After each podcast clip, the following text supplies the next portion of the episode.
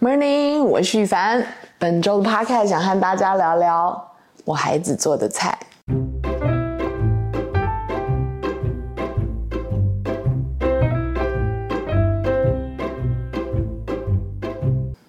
不知道从什么时候开始，我跟小孩子见面的时候，都不是我们做菜给他们吃，是他们做菜给我们吃了。这次我到北加州办事，顺道去看看大女儿。我们本来想请她和她男朋友去吃饭，谢谢他们前阵子照顾狗狗到临终。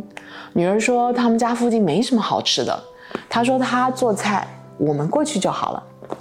我想帮她买菜过去，但是她说她都买好了，要我们旧金山市区逛完后到她家直接吃饭就可以了，什么都不用烦恼。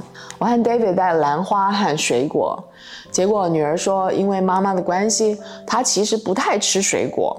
因为那对血糖影响太大了。然后从台湾回美国后，他发现美国水果实在太难吃了。什么时候我的女儿变得如此的根治饮食？我还记得我刚刚发现糖的害处的时候，那段时间在家里根本就是纳粹根治时期，那种风声鹤唳的日子啊！我闻糖变色，什么都不准吃，这个不准吃，那个不准吃，因为什么都有糖。最后大女儿离家后，在大学里见糖就吃，胖了二十公斤。在那段纳粹时期期间，两个孩子有一次在那里开玩笑。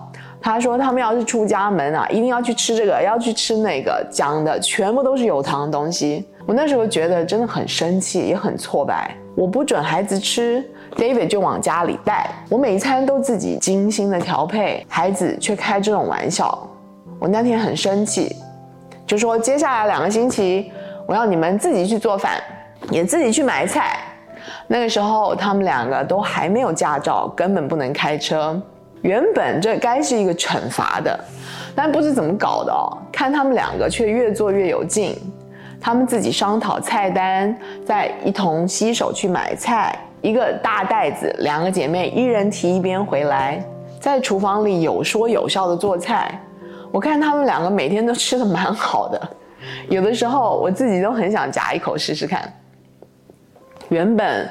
我们就有在教他们两个做菜的基本功夫，切菜啊、洗菜啊、弄菜啊、调味啊。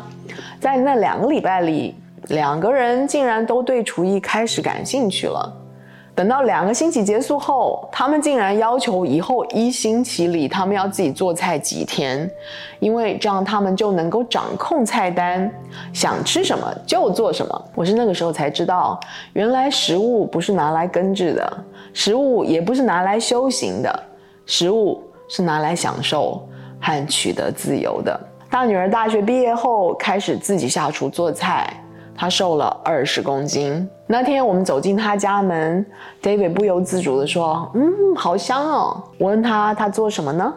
他说：“他做意大利千层面。”他笑着说：“妈妈，我这个是用面去做的哦，不是用茄子哦。”爸爸，这里面有三磅的肉哦，你一定吃得饱的。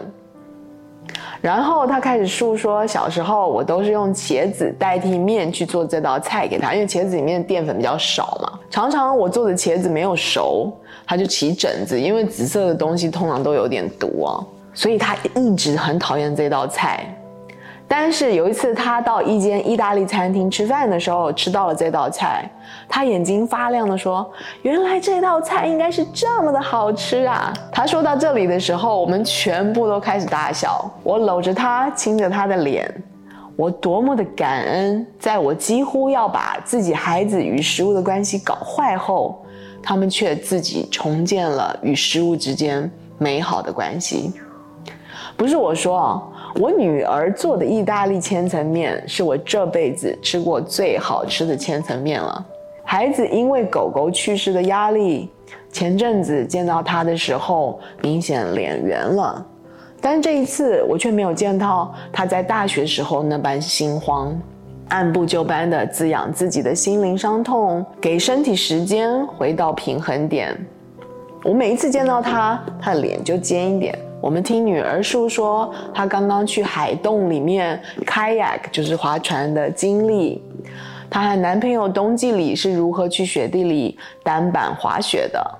墙上挂着她每天使用的冲浪板。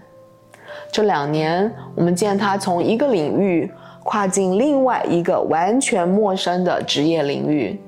他是如何在职场建立关系，在不同部门游走和被重用？这才是我希望我女儿拥有健康的本意，那就是体验人生。很明显的，我的孩子找到了食物、身体和体验人生之间的平衡。他爱惜身体，而身体也配合他完成他想要做的事。我依然见到他跟他妹妹躺在一起追剧的时候，身边有一大堆乱七八糟的零食。